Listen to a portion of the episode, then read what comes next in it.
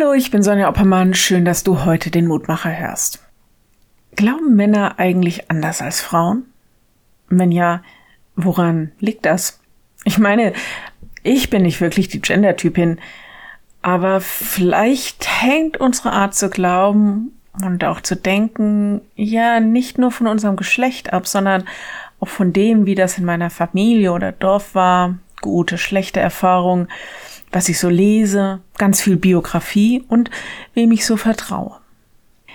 Losung und Lehrtext sind heute zwei Gebetszeilen zweier wichtiger Frauen aus der biblischen Heilsgeschichte.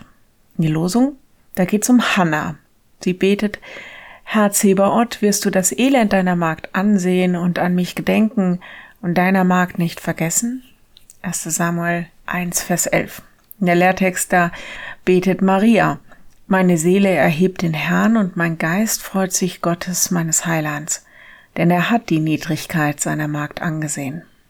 Lukas 1, 46 bis 48.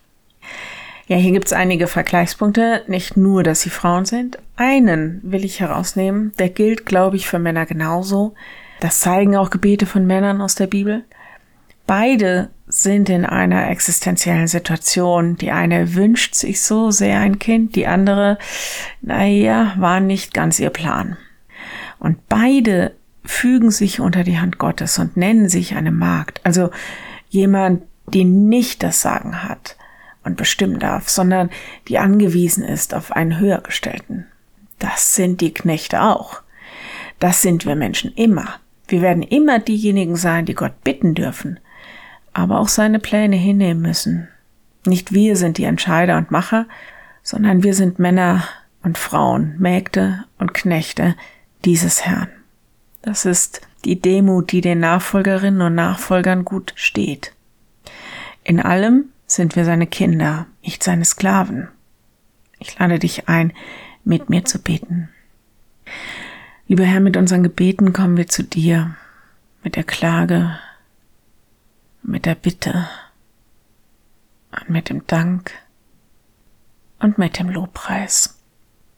Wir vertrauen dir, dass du es gut meinst mit uns Höre unsere Worte, höre unsere Gebete und mach es, wie es gut ist. Hilf uns, dass wir uns beugen können unter deinen Willen. Das ist nun wirklich nicht einfach, besonders wenn wir deine Pläne nicht verstehen und unsere Hoffnungen nicht erfüllt werden. Er steh uns bei, dass wir nicht überheblich werden, sondern dass wir unsere Zuversicht immer noch auf dich setzen. In allem steh uns bei. Amen. Morgen ein neuer Mutmacher. Bis dahin, bleib behütet. Tschüss.